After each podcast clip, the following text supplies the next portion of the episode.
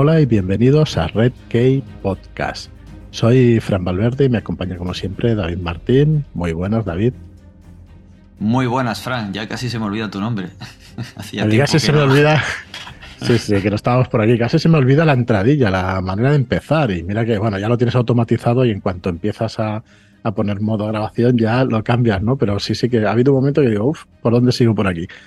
Y bueno, hoy ya sabéis que hace tiempo que no grabábamos, pero hoy con, con una invitada, con Sara Le, Sara Martínez. Muy buenas, ¿qué tal, Sara? Hola, muchas gracias por tenerme aquí con vosotros. Nada, muchísimas gracias a ti por acompañarnos para, para hablar de una de las autoras que vamos a publicar. En concreto, Shonan Maguire. Eh, no sé si digo bien la pronunciación del nombre. Es curioso. Más o menos, más o menos. Y nada, pues eso, súper agradecidos de que estés por aquí. Eh, Sara, que tiene un, blog, un videoblog, ¿no? En YouTube, aunque no estés muy activa por allí. Y cuéntanos, cuéntanos, ¿qué más? ¿Qué más tienes por ahí?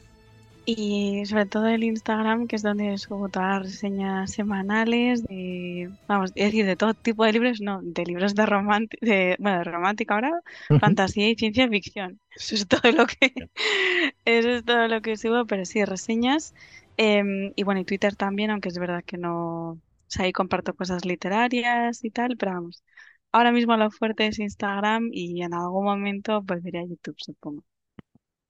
Pues lo dicho, encantadísimos de tenerte por aquí. Cuando buscábamos una persona que nos pudiera hablar sobre Shonan, pues enseguida saliste, saliste tú, salió tu nombre y, bueno, yo creo que lo había visto la entrevista que le hiciste ya a Shonan Maguire. No sé cuánto tiempo hace, no lo tengo ahora en mente. Eh, ¿Un año, un par de años? Un par de años. Dos años. Ajá. Mm. Sí, que fue después de salir en medio juego que iba a salir otro de sus libros. Eh, Sí, y, o sea, fue, el, fue en el Celsius del 2021, concretamente. Eso. Y, y, es que en, septiembre, octubre o por ahí iba a salir la edición esta de, de bueno, de runas, de Bajo el cielo de azúcar y, vamos, números como 3 y 4 de lo de la serie de los niños descarriados. Podemos hablar un poquillo sobre la serie esa después también, ¿no? Eh, haremos un apartado un poco general sobre Shannon, su obra, y luego ya pues en particular de medio juego, que bueno, saldrá, por recordároslo ya, saldrá el 20 de septiembre en librerías, estará ya en librerías el 20 de septiembre, pero lo tenemos en nuestra página web, redkeybooks.com barra mediojuego, lo podéis encontrar ahí, lo podéis comprar además en preventa por 3 euros menos de lo que saldrá, en tiendas, por 21,95 y con los gastos de envío gratuitos. Así que, bueno, pues encantados de, traer esta obra. Eh, no es una obra menor ni corta, de 502 páginas, tiene, tiene un contenido amplio. Es grande la novela y realmente muy orgullosos de sacar esta, esta primera de dos que tienen ambientadas en el mismo, digamos, en el mismo universo, en el mismo mundo, que es Seasonal Fears, no sé cómo lo traduciremos, el, el, segundo título. Y bueno, deciros que está, que, está firmado, que lo tenemos el segundo título con la intención de traerlo el año que viene, aunque los calendarios editoriales pues van variando. Yo creo que eso ¿Primicia? sí, es, sí, es primicia porque no lo habíamos dicho en ningún sitio, pero sí que es verdad que bueno, que queremos que cualquier trilogía, duología, cualquier grupo de libros que estén ambientados en el mismo universo, que tengan la misma autor, autora, pues bueno, mm, nosotros creemos en que las cosas se puedan traer completas, ¿no? Y que, que bueno, mientras se pueda. En principio la filosofía nuestra es esa. Así que ese mm, Seasonal Fears, pues, pues lo traeremos. Pues si no es el año que viene, pues será el siguiente, cuando cerremos un poco el, calendario. Y bueno, deciros, eh, voy a ser muy breve, bueno, voy a intentar ser muy breve. Deciros que hemos estado en las Hispacón, estuvimos en el Celsius, no hicimos programa del Celsius, ¿no, David? Dijimos, vamos a hacer un programa y tal, porque y al final no pudo ser. Correcto, tenemos el sello editorial de Shadowlands y allí fuimos en el Celsius con, con nuestra narrativa, con nuestras novelas, fuimos también con libros de rol, fuimos a las Hispacón también ahora en, en septiembre. Entonces, bueno, pues haremos otro programa, ¿no? Pues contando nuestras experiencias. Allí en las Celsius estuviste tú, David, allí conmigo una experiencia espectacular. Ya haremos algún programa contándolo. El Asispacón también. Yo, de hecho, vengo de Asispacón justo ayer. Llegamos de Asispacón. Grabamos el lunes 11 de septiembre y ayer 10 de septiembre se acabaron las Asispacón. También súper agradable, bueno, experiencias muy chulas porque mm, principalmente porque saludas muchísima gente y hablas con muchísima gente pues del sector y, y hace mucha ilusión. Ya empezamos a ver caras conocidas, no llevamos mucho tiempo en esto de la narrativa, sí que con el rol llevamos algo más de tiempo, pero con la narrativa menos un par de años, y, pero ya empezamos a conocer gente y la verdad es que de lo mejor pues es eh, saludar y charlar, eh, hablar con, pues, gente del sector, ¿no? Desde editores hasta autores, autores eh, ilustradores, traductores, traductoras y muy guay. Así que bueno, ya haremos un programa especial. Y luego deciros también que para esta, iba a decir segunda temporada, pero yo creo que llevamos más de un año porque hacíamos, teníamos las carpetas guardadas y son 71 carpetas, con lo cual este es nuestro 71 o eh, ¿cómo es?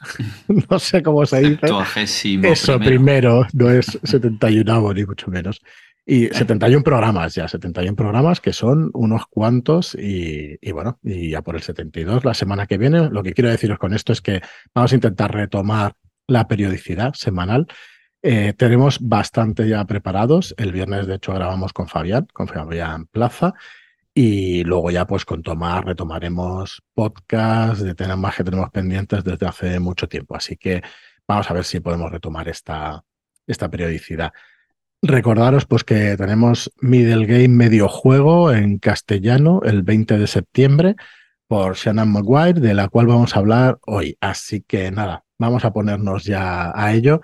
Eh, ¿Preferís que hagamos una pequeña presentación de Shannon o le das tú, Sara, y nos explicas un poco biografía, qué se dedica a esta mujer, aparte de escribir, porque hace la tira de cosas, ¿no? Cuéntanos, cuéntanos, empieza a contarnos tú. Yo debo decir que no lo sé todo, ¿vale? Porque esta mujer hace tantas cosas que es muy fácil perderle la, pista. Es, eh, Shannon McGuire es una autora con más de 30 libros escritos, es una auténtica bestia a la hora de escribir que yo creo que debería comparársela mucho con otros autores de gran renombre, porque la cantidad de libros que tiene escritos no es ni medio normal. Eh, pero una, una de sus sagas más importantes y más numerosas, la de October Day, que también es una saga de fantasía muy chula. Eh, yo esa no he tenido el placer de leerla todavía.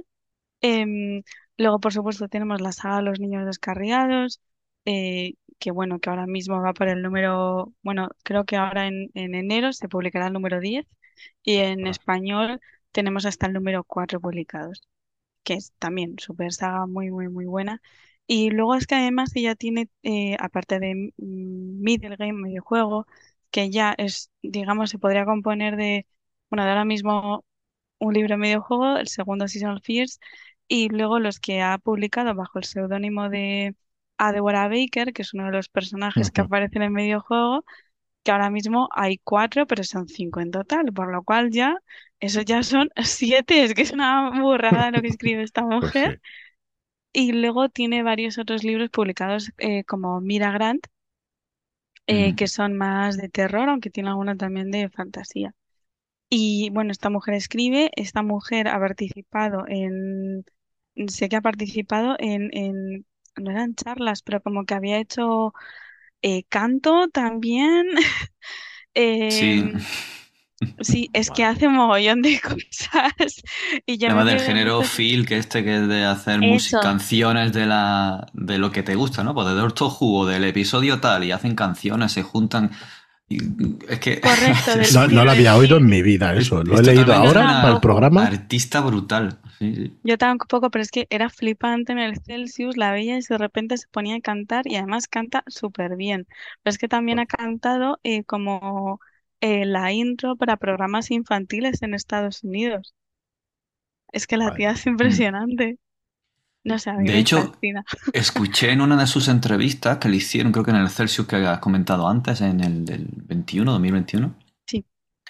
Que mm, eh, había sido muy famosa en Estados Unidos eh, su canción porque hacían como una serie de canciones para enseñar a los niños, enseñar a gente cosas en concreto y ella había hecho una canción sobre la peste negra. Sí. Y había, sonado mucho. sí, sí. Y, y, había sido medio famosa por esa canción. Sí, sí, tan famosa que incluso, eh, que esto se lo contaron en la charla del Celsius, que cuando fue a, a, mm, perdón, como si fuese, digamos, el, el equivalente de, de algún museo, de algún estudio de investigación aquí en España, pues cuando fue allí para preguntar sobre una cosa sobre los virus, porque ella estaba haciendo un libro sobre un virus muy parecido al coronavirus y tal, y quería como preguntar varias cosas sobre las epidemias y tal, eh, le dijo, mira, es que estoy Shona Maguire, tal, pero la, la persona que la atendió por teléfono no se lo creyó. Y, y entonces contó que empezó a cantar la canción y fue así como la persona de- por Te el teléfono se creyó que era ella y que era una persona, no digo reputada, pero Sí, que sabía de lo que hablaba, vamos. Qué bueno, qué Eso es bueno. muy fuerte. Vamos a Que ver, imagínate eh, también cómo tienes que ser para coger y llamar a- al CDC, al Centro de, de Enfermedades, y Eso. decir, oye, que, que necesito información sobre esto. Sí, Y, sí, no sé si, si estaba relacionado con los libros que estaba escribiendo en ese momento de, de temática zombie. Em, claro, sí, porque es que los libros que son de temática zombie están basados en el virus. Eh, no sé, ahora mismo no soy, no estoy segura si es la saga de parasitología, que yo creo que sí, o el Ujú, de Newsflash. eh, Ahí no estoy segura porque esos no los he leído. Pero ajá. vamos, que Habla mm, mucho del, compromiso que tiene y hasta dónde es capaz de llegar, quitándose de complejos y dudas, llamar al mismísimo CDC para que te informen, ¿eh? Me parece una brutalidad. Y luego que te respondan diciéndote que cantas, eso ya es como la anécdota, ¿no? Es como... Sí, sí, y a, a mí lo que me, o sea, ya lo que fue como el, el, el lo top, de acuerdo de, de esa charla, fue que eh, Shannon se puso a cantarla, pero como durante unos buenos minuto, minuto y medio, con todas sus letras sobre la peste negra. Y lo mejor fue que después el traductor empezó a cantarla traducida. Y yo estaba en plan, sí, eso fue impresionante. O sea, fue, vamos. Bueno, también he tenido la, la oportunidad de leer que encima es guionista de cómics, de uno de, de mis cómics Sí, preferidos. Bueno, de- bueno, es eh, correcto, que es Spider-Man la serie, pero aparte que es una enamorada de los X-Men, tengo entendido, y todo eso. O sea que, bueno, ya para quieren Y más. también, y esto es como anécdota, le encanta eh, My Little Pony y juega Ujú. muchísimo las Magic. Pues no es la primera que Pony escucho, es ¿eh? De My. Little Pony. Sí, sí. Sí, yo sé, no- estoy Pero muy sí, sí, súper fan y, y como que sigue todas las subastas que hay, las tiene todas así en, no en vitrina, pero como en varios estantes, las cuida mogollón. Joder, una persona, vamos, espectacular. La verdad es que, bueno, yo también eh, tienes, tienes la oportunidad de ir conociendo autores a lo largo del tiempo y también cuando los ves en festivales y en charlas y todo eso. Y normalmente no te das cuenta, a ver, todos somos especiales de alguna manera, ¿vale? No, no quiero decir que sean personas, bueno, sí, son personas excepcionales, o por lo menos a mí me lo parece. Porque cuando empiezas a oírlos hablar y a contar lo que saben, eh, ya hemos tenido la oportunidad de charlar con algunos y dices, "Jol, como mínimo activos, siempre, activos y activas, siempre, siempre, siempre. Y Shannon, por lo que veo, pues es una de las, de las que más, porque es que es una barbaridad la cantidad de cosas que hace. ¿Algo más reseñable que queráis contarnos sobre, sobre ella?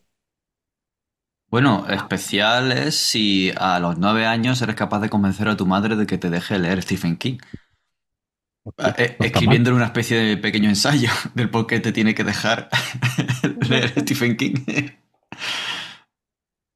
Sí, imagínate, eh, imagínate la, la mente que tiene. Es que es una niña brillante que se ha convertido en una mujer brillante, contadora de historias absolutamente atrapantes, vamos, que te enganchan como solo y además eh, una cosa que, bueno, es un poco triste, pero Mm, en, durante su vida, pues Shannon eh, sufrió abusos y, y bueno, digamos que es muy conocedora de lo que es también vivir con un poder adquisitivo muy bajo y también es muy conocedora del sistema social en, en Estados Unidos.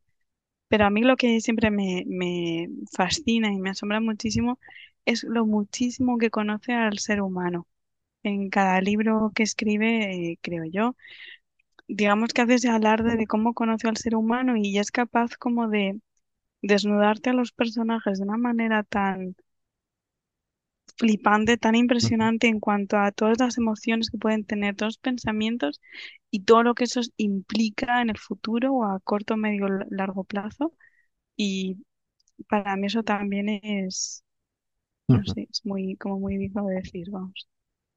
Bueno, eh, bueno decir, mm, lo has esbozado tú hace un ratito, ¿no? Tiene también mm, seudónimos, publica bajo seudónimos. Como a Deborah Baker solo es eh, estas, digamos, estos spin-off del universo de Middle Game.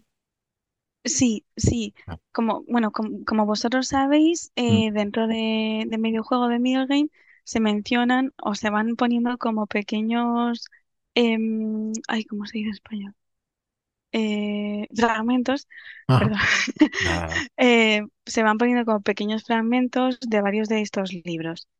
Que de hecho para mí eso era como un, no sé, era un aliciente a seguir leyendo porque es un tipo de libro muy rollo Alicia en el País de las Maravillas, también como El Mago de Oz, que también, como sabéis, aparece Mm. en medio juego. Y entonces eh, solo hay cinco, por lo cual, bajo este seudónimo, que es este personaje de medio juego, que es, digamos, la alquimista suprema, por así decir, eh, solo hay cinco, sí. Ajá. Vamos, luego- que yo que si quiera hacer más, que los haga, ¿eh? Yo encantada de leerlos. Y luego mira Gran, a ver, supongo que es, por lo que yo sé, se hace de- por un tema de marketing, ¿no? Como mira Gran, obra infantil, ¿no? O más juvenil. Será. Eh, Hace un pues poco no de que Ahora, tenía entendido, de hecho. no, no, pues seguro que para ti no, o sea que corrígeme, corrígeme. O sea, eso. No. mm, ¿Pero hace también No, diré- fantasía y eso con mira Gran? Sí que hace fantasía, pero es como más tirando a terror. Ah, que vale, es la vale, parte vale. de lo de los zombies y todo esto. Vale, es que lo he leído antes y tengo seguramente. entendido, ¿eh? Que lo, que lo mismo me equivoco, ¿eh? No quiero poner la mano en el fuego Vale, bueno, esto. ya confirmaremos en otro programa, pero vamos, seguro que tienes razón. Yo es que lo he leído antes, igual, pues eso, he colado alguna cosa o lo he mezclado con algo o algo. O sea que nada. No, no, yo, yo no quiero poner la mano en el fuego porque como mira Nada, Gran, nada, no la controlo tanto. Entonces digo, a ver si me estoy No equivocando yo. Que puede ser, ¿eh? Muy bien, bueno, eh, eso, eh, una serie de preguntas que le hacías, ¿no? Entrevistas, que si DC o Marvel, pues Marvel, ¿no? Hombre, que Claro, que ha sido. últimamente, siendo fan de los X-Men. Sí, sí, totalmente. Y bueno, y escribe además sobre D&D, co- sobre Dungeons and Dragons, que está muy cercano también a nosotros como editorial. La verdad es que nos gusta mucho. No sé si que, eh, sabes lo que escribe, si escribe alguna cosita o suplementos o algo, o, o no, o Sé que algo. escribe bastantes cosas en su Patreon y luego también en la página web barra blog que tiene. Pero la verdad que por ahí me pilláis un poco porque no la...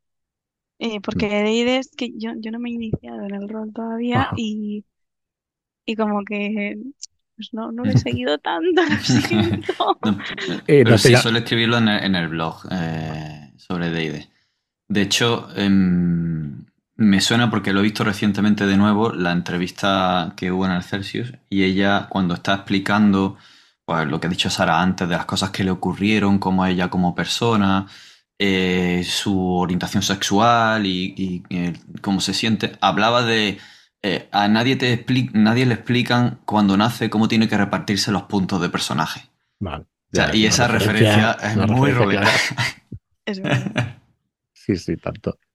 Vale, estoy mirando. Sí, sí, mira, gran es terror totalmente. La serie de parasitología y todo esto, Sí. vamos, esto infantil no parece. Disculpadme, por favor. No, No sé, yo digo, yo no ponía la mano en el fuego porque no la controlo tanto como Milagran, pero, pero en este caso. Sí, sí, sí, terror, terror puro.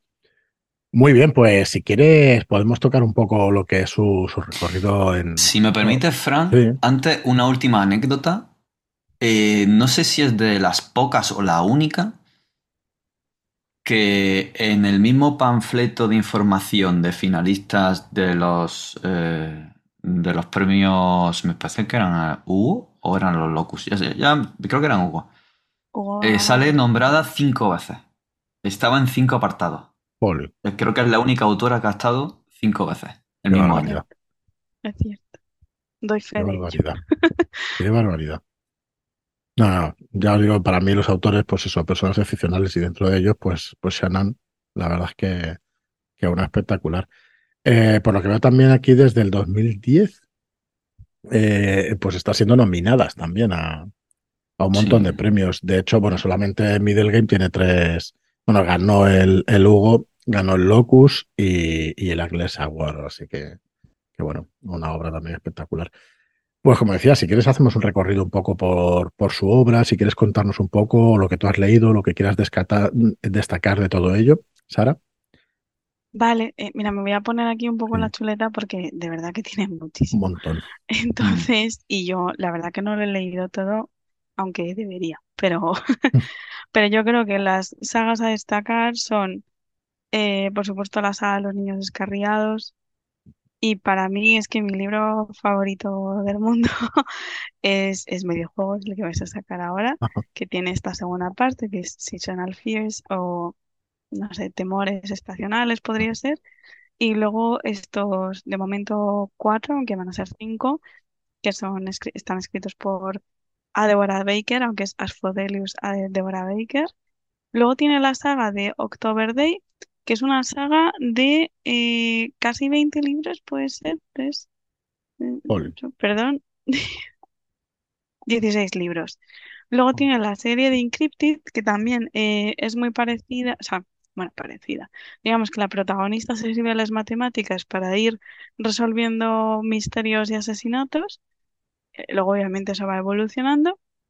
Luego tiene otra saga que se llama The Ghost Roads eh, Series. Luego The Indexing Series. Y luego tiene los de Mira Grant, que, que como hablamos hasta ahora, Sí. eh, bueno, que tiene también varias sagas, varios también autoconclusivos o duologías, eh, que son más de terror, porque a ella le mola mucho el terror.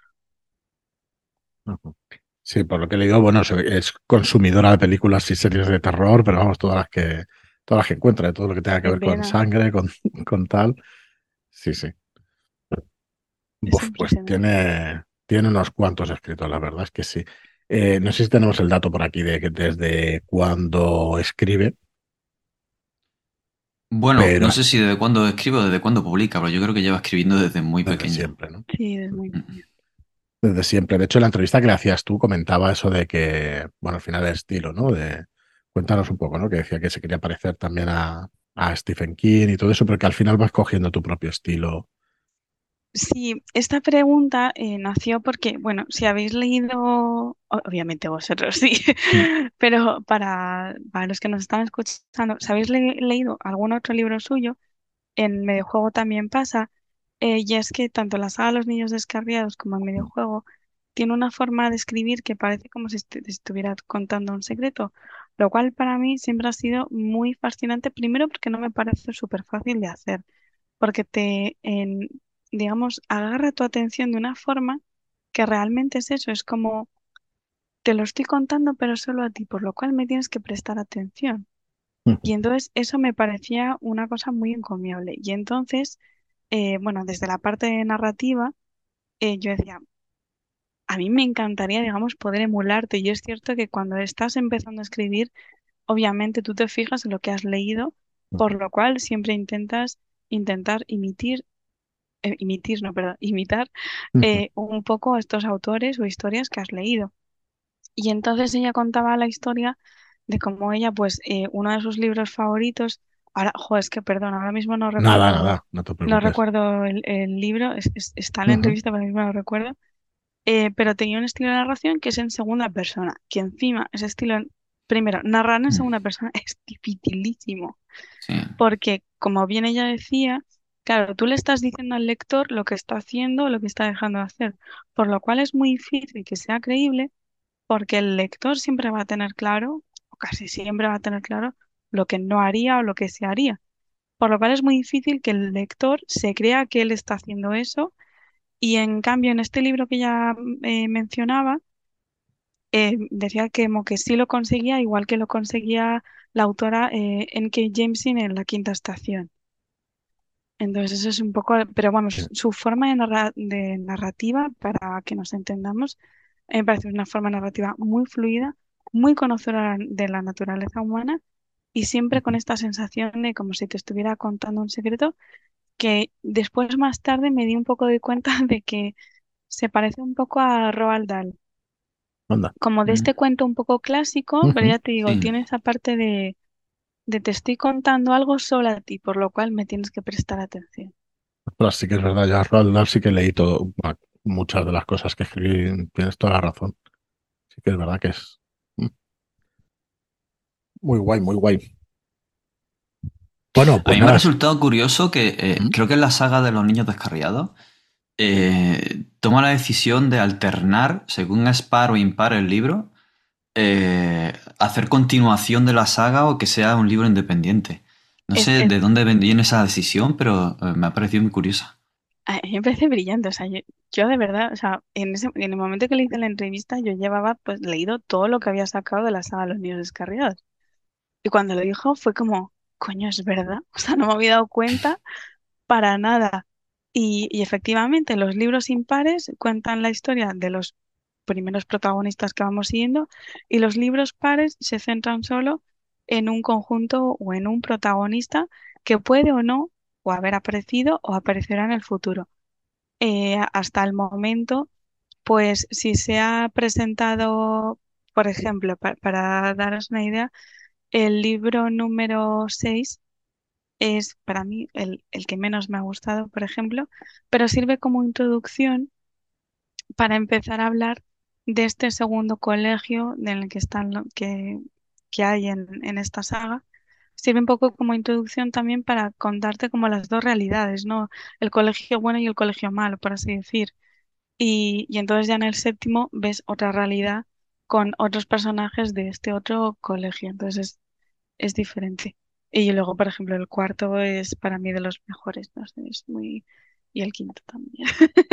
Bueno, Tienen, tienen una extensión grande también la, la serie esta de los niños descarriados. De momento va por 10 y yo creo que va a seguir. O sea, como que no tiene intención de parar. ¿Nos puedes contar un poco de qué va Sí, la claro.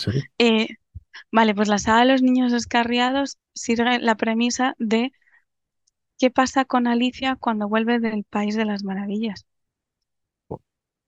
Es tal cual esa premisa, qué pasa con ella. Ya, no tenía que haber preguntado, porque, porque ya, venga, a la cola de. Es una broma aquí recurrente, ¿no? En el podcast y con, con nuestra comunidad, ¿no? Que, que de hecho la tenemos en Telegram. Aprovecho para deciros que si os apetece pues, hablar de literatura o de género y ciencia ficción y terror, pues que, que os acerquéis a Telegram, a Red Key Podcast, porque allí charlamos de todo, pero tiene el peligro ese, ¿no? Que cuando empiezas a hablar, pues empiezas a apuntar libros ahí en la lista de, de lectura y empieza a sumar y a sumar. Jolín, pues, pues vaya premisa, más potente, la verdad.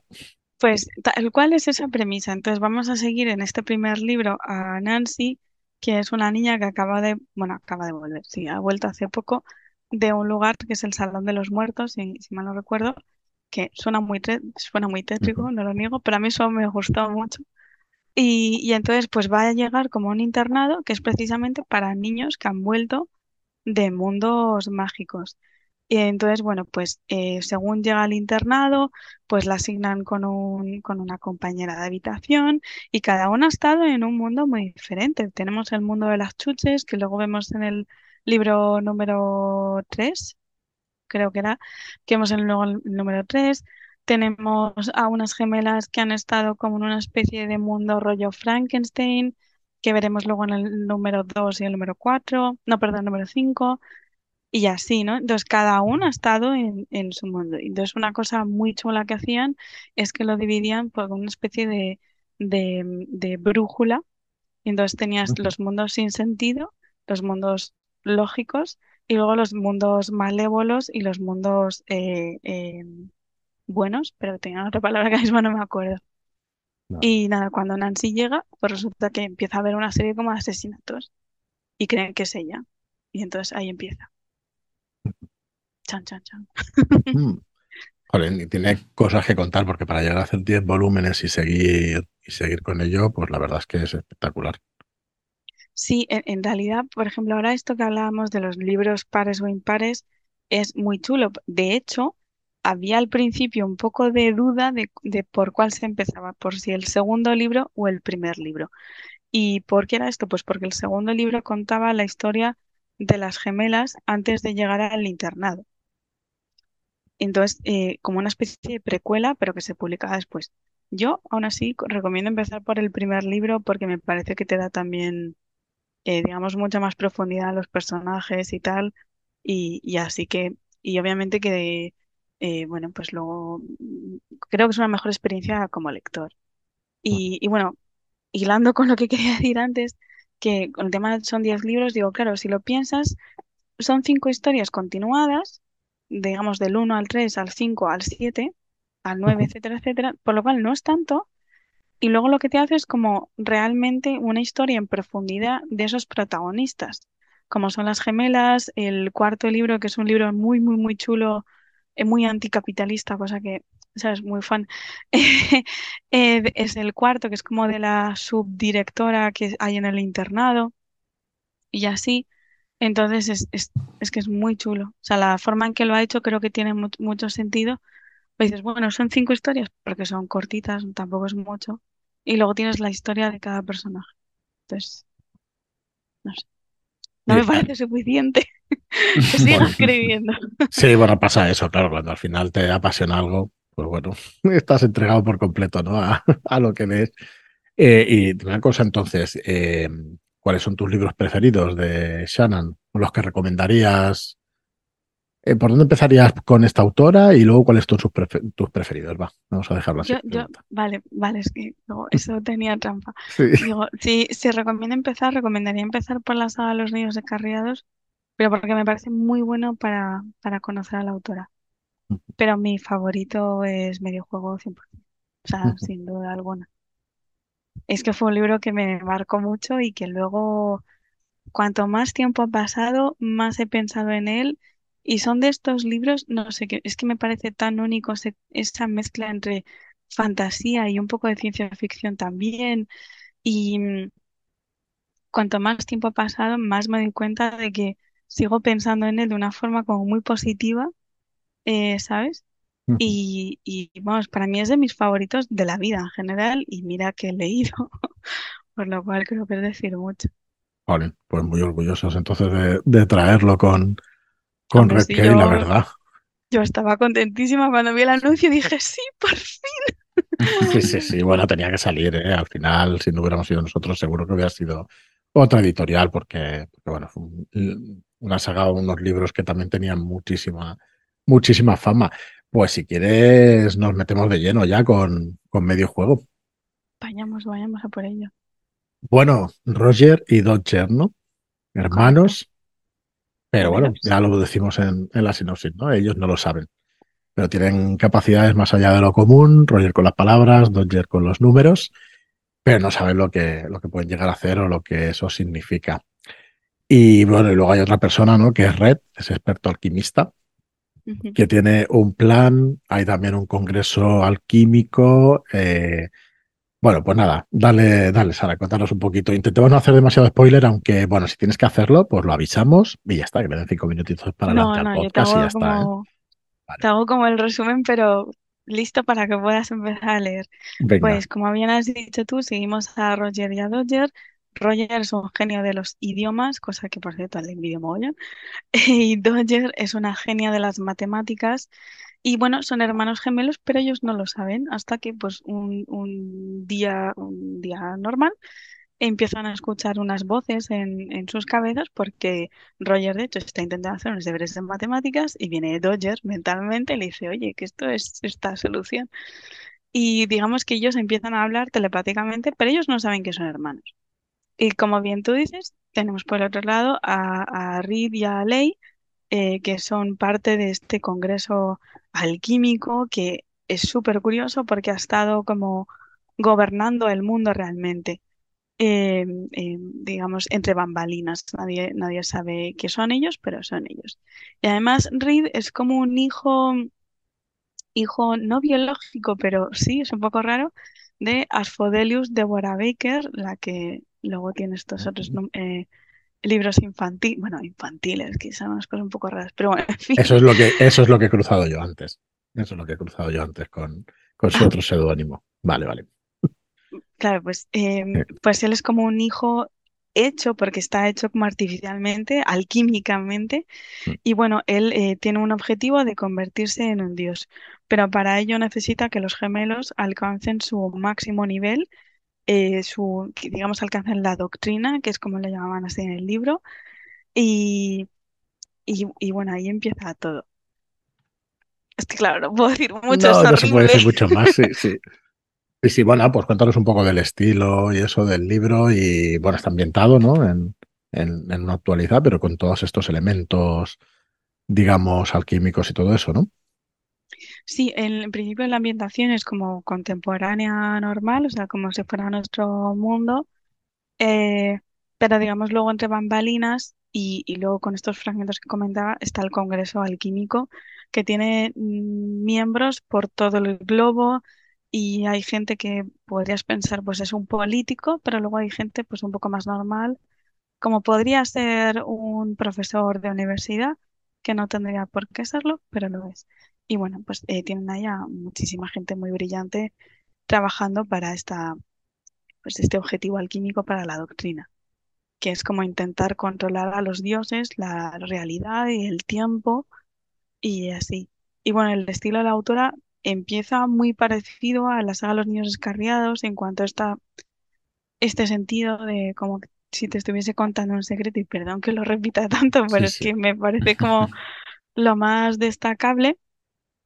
Y, y además es que en el libro te va poniendo como, em, como una, un marco cronológico, lo cual como lector es un poco frustrante porque cambia mucho, pero también a mí eso me daba mucha curiosidad por saber qué estaba pasando aquí y cómo era el orden de las cosas.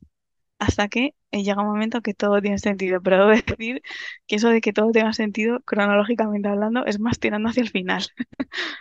Sí. Pero es muy interesante el cómo está ordenada la historia. Porque además la historia empieza por el final. Porque empieza diciendo, si mal no recuerdo, que todo está lleno de sangre. Y entonces realmente el, el libro es... Sí, mira, eh, hay tanta sangre, esa es la primera frase.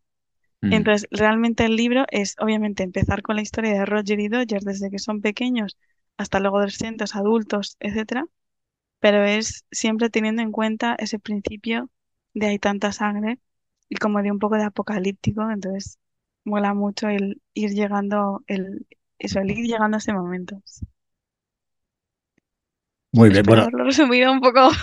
Eh, No, no, no, bien, bien, estupendamente. Y bueno, y al final es abrir un poco las ganas, ¿no? Bueno, la gente las ganas de, de, de poderlo leer. Y mm, de hecho, en la Sispacón, de lo más vendido ha sido videojuego, que tenía muchas ganas la gente de, de cogerlo. Realmente ha funcionado muy bien y, y bueno, es eso, ¿no? El podcast y, y todo lo que hacemos es para difundir la literatura de género. De hecho, yo no sé, lo digo, lo suelo decir, cuando, cuando decimos a la gente que se venga al Telegram es para difundir las ganas de lectura, bueno, en realidad sea de género, sea de cualquier otro tipo, porque eh, como editorial nosotros queremos que nos compren, nos ganamos la vida con ello y pretendemos seguir muchos años, pero bueno, hoy compran a Runas y mañana nos compran a nosotros, ¿no? Y a Planeta y a todos los demás que, están allí. Así que, eh, pues eso, que nos gusta que, que se hable de literatura, de literatura sobre todo de género y que se hable de cualquier tipo de título. Y bueno, pues eso, muy orgulloso de traer también a gente como, como Shannon por aquí.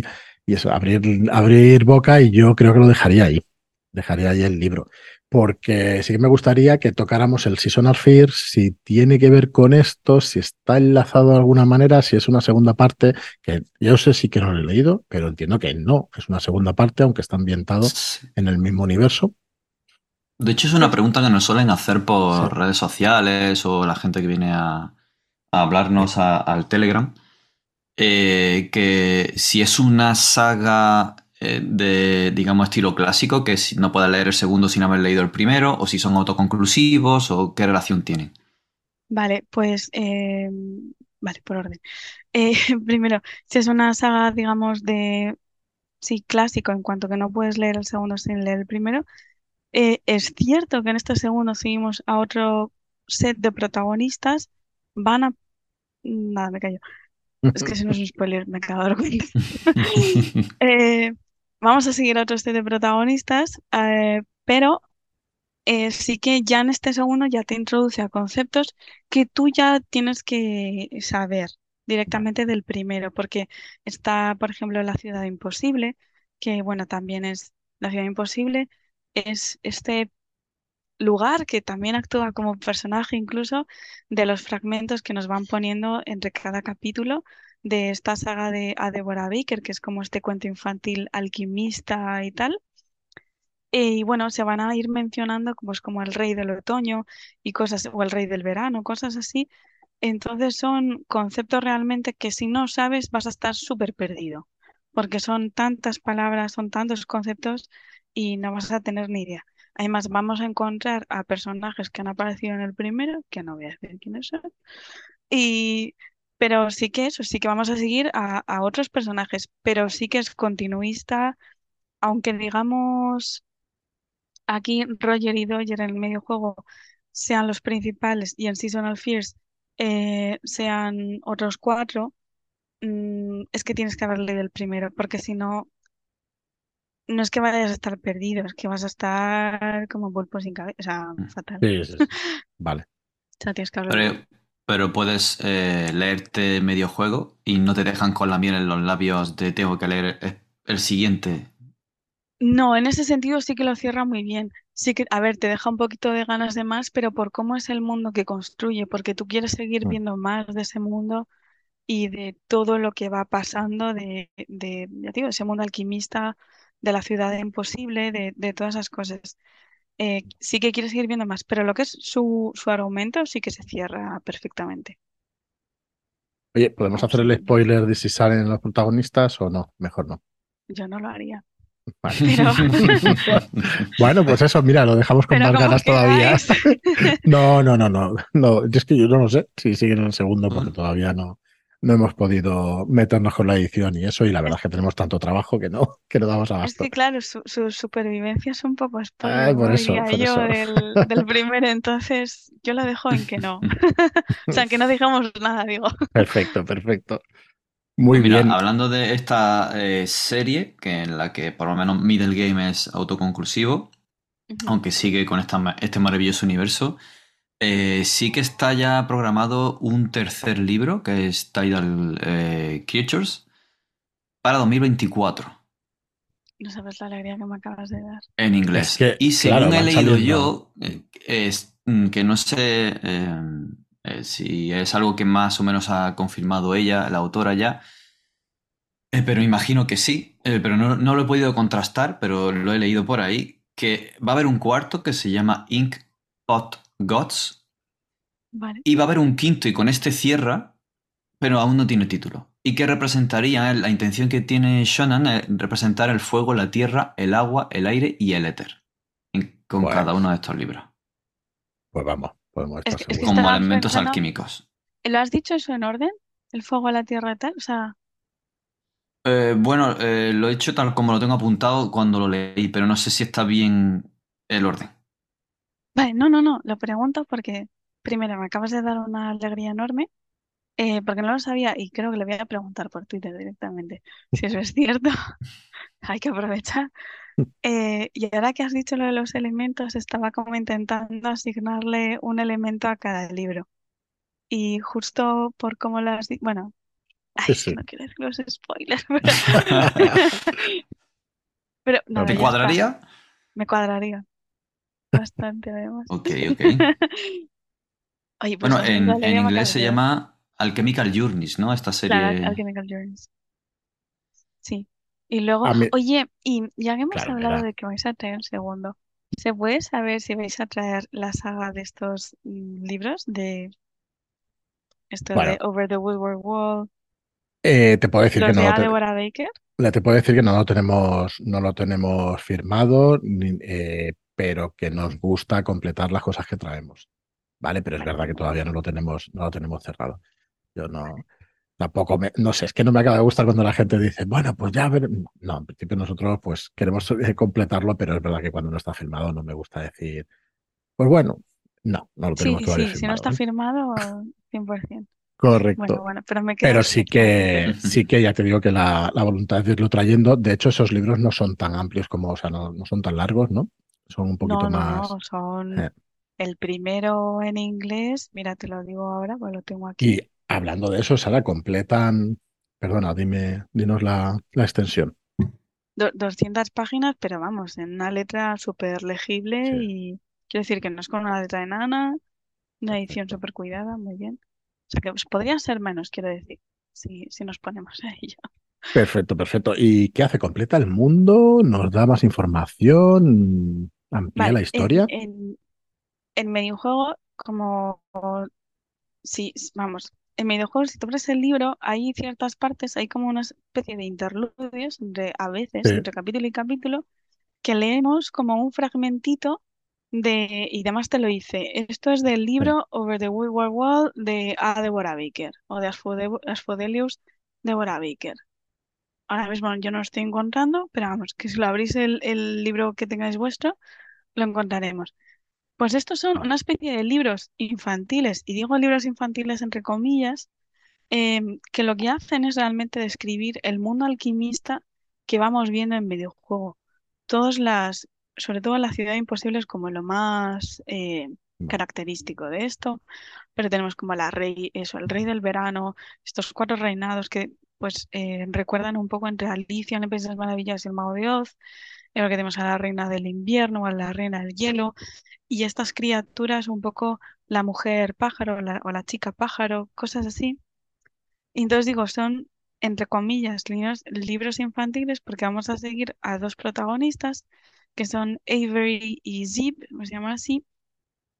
Y, y en este caso son dos niños muy normales. Uno es como un poquito más ordenado y Zip, por ejemplo, es como más, como más salvajilla, ¿sabes? Como más natural, ir descalza, y el otro es como muy de con sus zapatitos y cosas así. Entonces llegan a este mundo que sigue una lógica muy propia, cosa que de los libros de Shannon me encanta, que tienes que ir tú junto con el lector, digamos, averiguando esta lógica por la que se rige el, mundo que está creando, y, y claro, pues les pasan cosas un poco turbias, un poco jodidillas. Entonces digo, se supone que son cuentos infantiles, pero no lo son. Mola por eso. Claro, también eso mola, ¿no?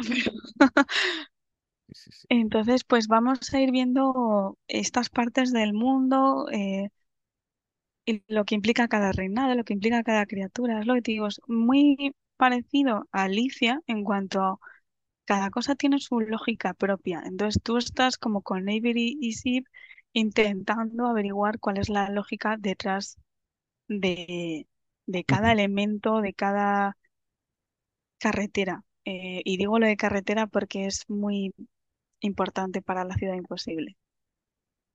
bueno, te explicas con una cantidad de, de, referencias y de cositas para que cuando lo leamos y eso sepamos qué quiere decir. Estoy intentando enganchar ahí todo lo que pueda.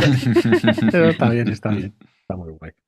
Bueno, pues Sara, yo creo que hemos tomado lo más importante para no hacer spoilers. La verdad es que no queremos continuar mucho más porque si no enseguida Enseguida digamos, bueno, yo de lo que nos has contado, eh, cuando venía la gente a comprar ayer en stand medio juego y eso, efectivamente, que, que, la autora tiene una manera de escribir espectacular, que es como si se te susurrara, ¿no? Esos secretos y eso que quiere contar.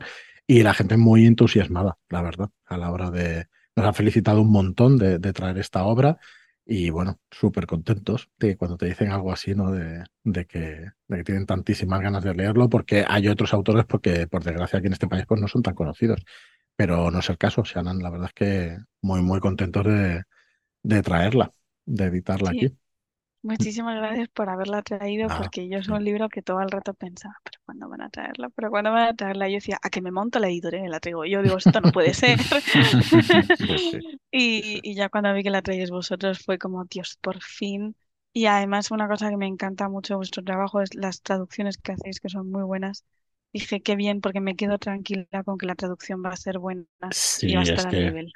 Las traductoras y traductores, eso, lo primero gracias, pero traductoras y traductores y, y, luego la edición, la verdad es que pasa por varias fases y, y bueno, solemos tener mucho cuidado y, y, no sacamos algo sin estar muy seguros de que, de que bueno, de que está revisado, corregido y, muy, muy, muy más que mirado, la verdad. En este caso, las galerías, incluso Antonio Torrubia de, de Gigamesh, pues les echó también un vistazo antes de mandarlo a imprenta, o sea que muy contentos por ahí también. Y, ha tenido, ya unas cuantas revisiones. Eh, a nosotros nos encanta que nos hagáis llegar si tenéis cualquier tipo de rata, si lo veis, para una posible reimpresión, para un posible, pues eso, para la mejora del, del EPUB, ¿no? Del libro electrónico, pues, pues encantados también de que nos digáis si, si hemos cometido algún error y eso, pues, pues cuanto antes. Eh, decir también que está en preventa en, en, Amazon como libro electrónico, que el día 20 saldrá. Y, y, bueno, aprovecho también para deciros que si compráis la edición física ahora en la preventa de Mediojuego en nuestra web, que nosotros enlazamos directamente en la cuenta del comprador o de la compradora el libro electrónico.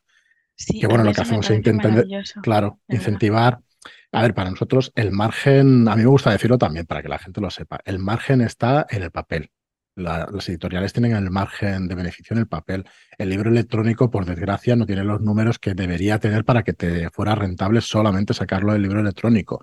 Eh, ojalá se pudiera sacar el libro electrónico y que no tuvieras que hacer el gasto de, la imprenta, ¿no? Pero no es así. Entonces, eh, para incentivar que la gente pues, que nos compre el libro también en papel, pues regalamos el, es que no sé, es que no es regalar el libro electrónico, es que el libro es tuyo, entonces que te lo den en otro formato, pues tampoco me parece, no me parece mal que se cobre, porque al final las cosas valen mucho dinero y, cuando haces una editorial, pues es para intentar sobrevivir. Pero sí que es verdad que nosotros, nuestra política, pues es eso, incentivar el, papel y que, y que se lea también el libro electrónico, así que se da y, y ahí lo tenéis. El que no quiera, y yo soy muy consciente por coleccionista de muchas cosas aparte de libros, pues que el espacio al final es limitado y es físico, con lo cual pues el libro electrónico, el que quiera leerlo, la que quiera leerlo, pues ahí lo tiene y, perfecto. Así que que lo sepáis también. Añadir como lectora que leen los dos formatos simultáneamente, mm. que de verdad que me encanta que hagáis esto, porque a mí me pasa que, eh, bueno, pues yo es como que durante el día leo en físico, sí tengo el libro en físico, pero por la noche, pues yo estoy con mi pareja y muchas veces él se duerme mientras que yo, entonces para no molestarme, yo me pongo solo con el ebook. Entonces, claro, pues el ya directamente tener el, el libro en, en, digital y además que lo veis ya, digamos, proactivamente desde la preventa, a mí eso es algo que me encanta. Porque si no, tengo que estar como buscándome la vida, diciendo, venga, o teniendo que hacer números, diciendo, joder, es que ya me ha costado, claro, es que, mm, imagínate, pues casi 30 euros pensando en uno de Sanderson, ¿vale? Eh, casi 30 euros y ahora encima del ebook son 10 euros más. Digo, joder, es que son 40 euros por un libro. Sí, sí, totalmente. Que alguna vez lo he hecho. Bueno, de hecho, con todos los de las de las tormentas lo he hecho, pero. Ah, te iba a decir solamente una Ah, digo, solamente una vez, seguro que no, porque nos pasa a todos, que al final tienes el libro físico en y en mm. digital y te lo compras en varios formatos, además, muchas veces por el tema del coleccionismo y todo eso.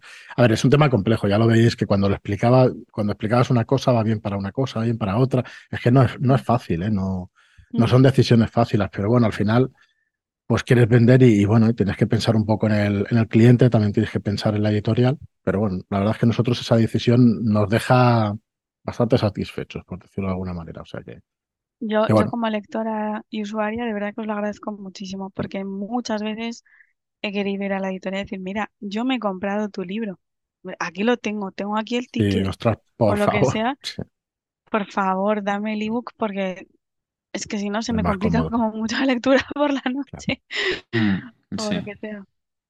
Aparte de, hecho, bueno, Diego, No, no, termina, termina, perdona. aparte de cuando son libros tochitos, como lo es un videojuego, que, que no es horrible ¿eh? en, cuanto a, en cuanto a grosor y tal, pero oye, que pesa un poco, ¿sabes? Entonces, para por la noche, si eres de los que le así o...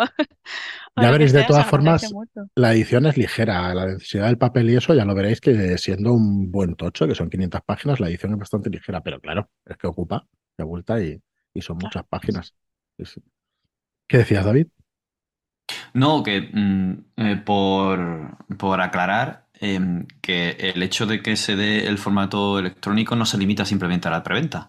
Si lo compráis en vuestra librería habitual o en donde queráis, eh, podéis mandarnos un email a nuestra web, bien por el formulario en www.redkeybooks.com o bien directamente a info.redkeybooks.com y nos mandáis la prueba de compra y abrimos o os asignamos automáticamente el, formato electrónico, así que...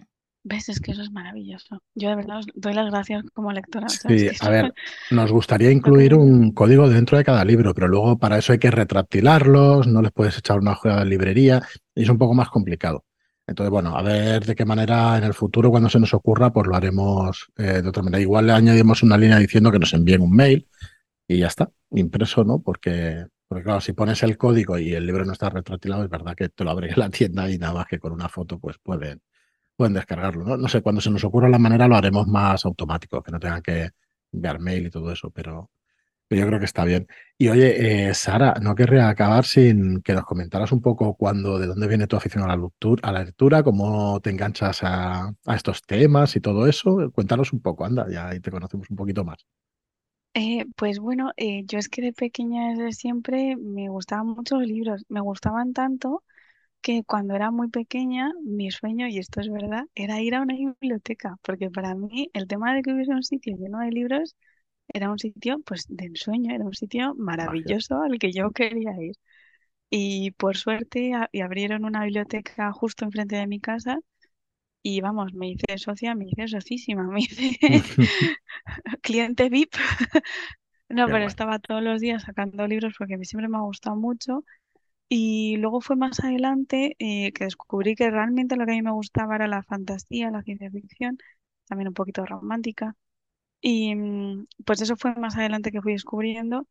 Y luego, por suerte, pues descubrí a Shannon Maguire, eh, pues gracias a, a Runas, que fueron los que lo las que la trajeron. Y es que me recuerdo que me di el segundo, que me lo compré en una feria de hace muchos años me lo, me lo terminé y dije, eh, yo no puedo estar así. Eh, necesito ya el tercero. O sea, era como necesito más, necesito leer más y ya me aficioné a Shannon Maguire como tal. Y es que todo lo que he leído suyo me parece impresionante. O sea, no sé, es que su forma de, de narrar, como decía, es que me, me encanta. Y para mí es de mis es- escritoras favoritas. Tengo más, pero ella es de las principales. Muy bien, muy bien. Bu- Bueno, dinos alguna más que, que te guste. Pues mira, escritores favoritos tengo eh, Brandon Sanderson, es como muy obvio. eh, Brent Weeks, Becky Chambers, eh, Shalon Maguire, claro, TJ Klune y, y Megan O'Keefe. Y creo que me estoy dejando uno ahora mismo. Y estoy como diciendo, "Oh, me voy a morir si me lo dejo. Pero, Nada, no te bueno, y, Victor- y, y Victoria Schwab también, sí. Aunque es verdad que lo último no me ha encantado tanto, pero, pero sí, escribe muy bien esta mu- mujer. pues oye, nombres. encantadísimos. Sí, sí, espectaculares, claro. Muy encantadísimos Bueno, de y que debo nos. decir, y, y quería aprovechar. eh, Sí, es sí, que sí. me terminé hace relativamente poco eh, de Mark Lawrence, autor que tenéis en Mm, catálogo, sí, el de The Book That Wouldn't Burn, el, el libro que no quería sí. quemarse. Por favor, traedlo, por Lo favor, lo que conozco, más queráis. lo conozco, lo conozco el libro. Lo conocemos. Eh, bueno, nos encanta Mark Lawrence, nos gustaba muchísimo. Ha salido ya Hermana Roja, ahí saldrá Hermana Gris y, Her- y Hermana Sagrada para el año que viene y el, y el siguiente. Y, y bueno, sí, sí, nos, nos encanta, nos encanta. Ahora sí voy a decir hasta ahí puedo leer, ¿vale? Pero bueno, vale, o sea, mo- Es o sea, el equivalente a, a decir juegaque cuando te preguntan por un juego. Por ejemplo, por ejemplo. Eh, Realmente eh, es lo que decía, ¿no? Nos gusta traer cosas que es verdad que este libro pues no es la continuación de nada, aunque todas las obras de Mark Lawrence están ligadas de alguna manera, eso para el Ah, que no lo sepa, sí. Sí, incluso la que, bueno, Ah, todas, todas, todas, no puedo decir más que Mm, sería. Ya, solamente diciendo universo- Eh, Es, El es- Laures Verso, no sé cómo se el- lo va a llamar. sí, pero- es rarísimo porque tiene obras de fantasía pura y Mm. dura, tiene ciencia ficción, tiene viajes en el Claro, tiempo, con en la actualidad, con Impossible Times, ¿vale? Así que ya algún día nos enteraremos de, de qué está librazo, ¿eh? construyendo. Sí, Es que lo leí y me quedé diciendo, tremendo librazo. Es está teniendo unas un reseñas muy positivas. eh. Pero sí, sí. tremendo librazo. Es que tiene cada frasaza que te da ahí en el corazón, o sea, pero brutal. O sea, es que de verdad que lo de mí fue como, por favor, por lo que más queráis. Bueno, es lo que iba a decir, que si no somos nosotros, pues que seguramente alguna editorial lo traerá, porque, porque es No, bueno, no. es un autor espectacular. Espero que seamos nosotros, Que pero, sea, que si no, pues nada. Pues gracias, Sara, por la confianza. Y nada, pues vamos a dejarlo aquí. Yo creo que llevamos cerca de una hora, así que creo que ha estado, Ay, ha estado sí, muy es chulo. verdad. Sí, ha estado muy chulo el programa. Te agradecemos muchísimo que, que te hayas pasado por aquí. Eh, no sé si abusar de tu confianza, de tu confianza y decirte que si te apetece venirte algún otro día, pues que nosotros estaríamos Ay. encantados. ¿Sí? Ay, Bueno, ya ves cómo me haría Bueno. muchísima ilusión. De verdad que muchísimas gracias por traerme. Es que me ha hecho una ilusión enorme que pensaseis, pensaseis en mí para Shonan, porque, bueno, ya lo hemos hablado, ¿no? Que no me quiero sí. enrollar más. Nada, nada, si es gracias a ti. Pero, Mm. Pero de verdad que muchísimas gracias y hombre, a mí si me invitáis, yo no, voy- yo no voy a decir que no, ¿eh? Porque en el género romántico decías, eh, estabas en género de ciencia ficción, de la fantasía, del terror y todo eso. ¿En romántico en general?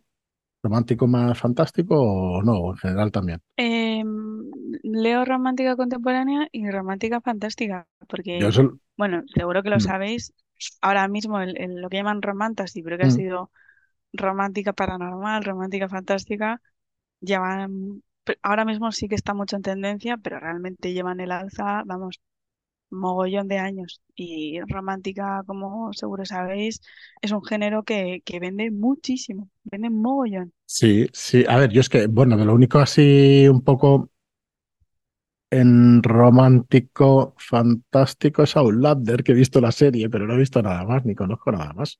Algo así es lo que. Outlander podría ser uno, sí. El, Mm. seguro que si lo digo son Sarah J. Maas, es como yo creo Ah, una de sí, las sí. grandes de esto, Ujú, con lo de una corte de rosas y espinas, que ujú, bueno, que ese primer libro es un poco más flojete, pero ya en el resto ya arranca bien. Y O Ciudad Media Luna, pero vamos, Sarah J. Maas yo creo que es una de las eh, autoras más prolíficas en este género concretamente, pero hay ujú. mogollón, tienes a Rebecca Ross con lo de eh, Rivales Divinos.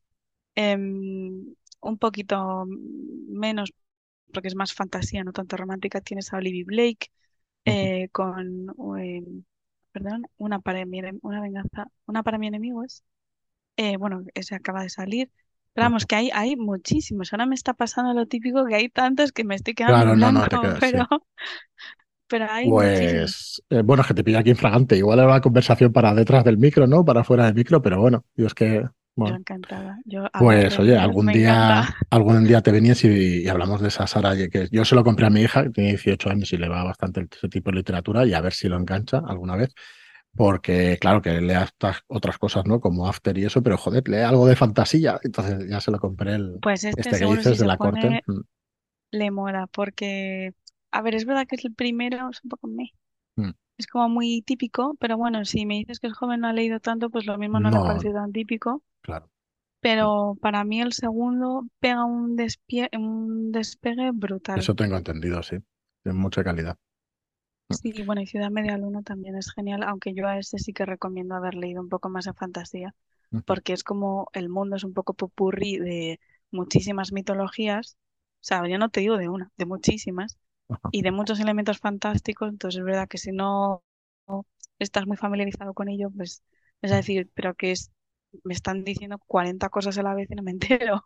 claro. Entonces, pues sí, que yo Pues, voy encantada, como puedes ver. pues Sara, pues nada, pues muchísimas gracias. Y, y, bueno, nosotros estaríamos encantados de tocar. No es el género directo que toca Red Key, pero es que no- mm, la verdad es que queríamos abr- abrir el abanico desde el primer día, eh, pues a todo tipo de autoras, de autores y de, y de géneros dentro de la fantasía, ciencia ficción y el terror. Porque es que además es que se solapan, ¿no? Que no sabes nunca. el- yo creo que los géneros, y hoy en día más que nunca, pues están bastante, bastante difuminadas las fronteras entre unas cosas y Correcto, otras. a mí eso es una cosa, me Mm, Hay encanta. mucha Y por, e- fusión de, de cositas, sí.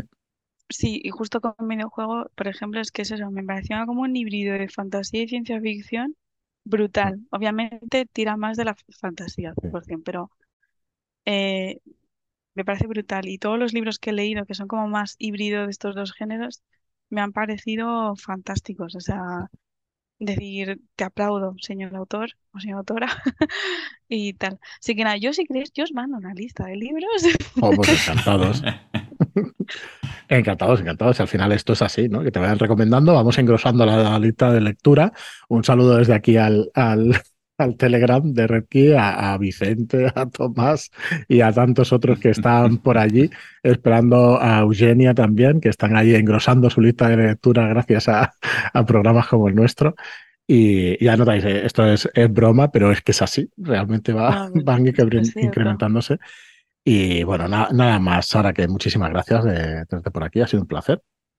Un pues placer muchísimas enorme. Gracias por tenerme. De verdad que lo, lo agradezco un montón y me ha hecho muchísima ilusión y Y vamos, nada, me alegrasteis el día, ese día y Jo, qué hoy bien. también. Pues muchas gracias. Y, y nada, a ver cuándo te leemos pronto, te escuchamos y te vemos pronto por YouTube también. Aparte de lo que haces por Twitter e Instagram. Sí, a, ver, a ver cuándo es, porque es verdad que, bueno, vosotros sabéis, si es un, Sí, podcast, hacer un podcast Es conlleva más fácil, ¿eh?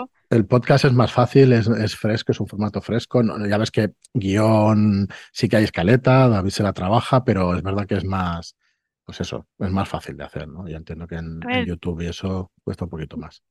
Yo improvisaba casi todo, o sea, sé que tenía a lo mejor mm. una estructura de lo que quería más o menos decir, pero todo lo improvisaba. Pero claro, eso es un problema, porque luego a la hora de editar eh, tenía que editar mucho, además lo típico de que estás diciendo muchos, eh, ¿sabes? Mm. Y eso obviamente lo tienes que cortar, y pero es que, vamos, digamos, mi, mi, mi desencanto con YouTube ha sido un poco pues porque lleva muchísimo trabajo, pero mucho, mucho trabajo. Y ya en, en los últimos meses, pero digo en los últimos seis, siete meses, la, digamos, recompensa, que sería como la mm. interacción que puedes tener, Claro, llegar a más gente era que al final lo muy que quieres. pequeñita, pero por, encima por culpa de YouTube, o sea, ni siquiera porque es que no me ve la gente, ¿no? Pero era por el algoritmo, eh, por las inserciones de publicidad en canales pequeños. Digo, ya, es que me estás destrozando, digo. Entonces, pues, y luego, bueno, pues que ellos han emigrado a otro tipo de formato, que son los YouTube Shorts, y yo no estaba dispuesta a cambiar el formato, pero porque no me encanta. O sea, a mí editar no me gustaba, entonces ya, si encima tenía que hacer un YouTube Short, era como, Mm. Es que yo lo que quiero es explayarme, no quiero claro. hacerlo en Claro, por medio eso para nosotros el podcast pues es lo nuestro, que hablamos y hablamos con tranquilidad y decimos lo que nos apetece. La duración, bueno, estamos haciendo últimamente una hora, pero si sube o si se va de tiempo y eso, pues nos da igual al final. El podcast además la gente lo para, lo puede, no sé, mm, la verdad es que es un formato más, no sé si decir más fresco, ¿no? Pero que nos sentimos cómodos en definitiva. No, sí, sí, pero Mm, está genial porque además te lo escucho. Yo, por ejemplo, lo escucho sí, mucho cuando voy al trabajo en coche claro, o tal, entonces te lo vas poniendo y, por ejemplo, a mí me, resulta como que te hacéis compañía, sí, ¿sabes? Porque yo mm, voy en el coche, obviamente voy sola y estoy en el atasco poniéndome de mala leche o lo que sea, no, pero, pero sí que te- os, es- estáis cerca, Es ¿sabes qué como si decir? conocieras a la persona. Yo lo describo un poco así, ¿no? Y, y parece, bueno, no es que parece que la conozcas, es que es así, porque además en el podcast intentas ser genuino, porque como intentes ser impostado, cuando has hecho 300 podcasts, no te acuerdas de las mentiras del primero, entonces eso no funciona. Tienes que ser pues, más natural y todo eso. Entonces es cierto claro. que te acabas conociendo a la persona. Claro, la persona no te conoce a ti, ¿no? Pero Joder, y una de las cosas más chulas, mira, ahora también, cuando hablemos de las Celsius y de Dispacón, que te venga la gente a saludar y que te diga eso precisamente, que le acompañas, te llama por tu nombre o te dice, pues eso, la entradilla del podcast o cualquier cosa, joder, que te quedas, te quedas que, vamos, te encanta O, o- o- que se paran de repente y dicen, ¿Eres tu no voz me suena. Sí, sí, sí, Y, sí, y- y a, a mí me impacta, porque no, no sé, está muy guay. eh, sorprende. Es que es muy fuerte. A mí me pasó en el Celsius este 2021. eh, claro que ahí sí que estaba muy activa con YouTube y tal. Me decían, oye, tú eres Sara, ¿no? De... Y yo, sí. Y era como, ah, pues hola, yo hola. Claro, Y es lo que decís, una está muy guay. sensación muy guay. Muy. Nada, funciona muy bien por eso, porque es un medio muy, muy directo y la gente es Sí, cierto que...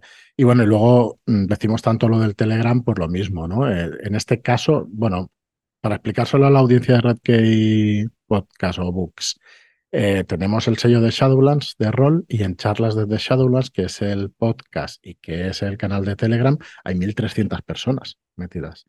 En el caso de Redkey, pues ahora no lo... A ver, lo tengo aquí, 260. 260. 260.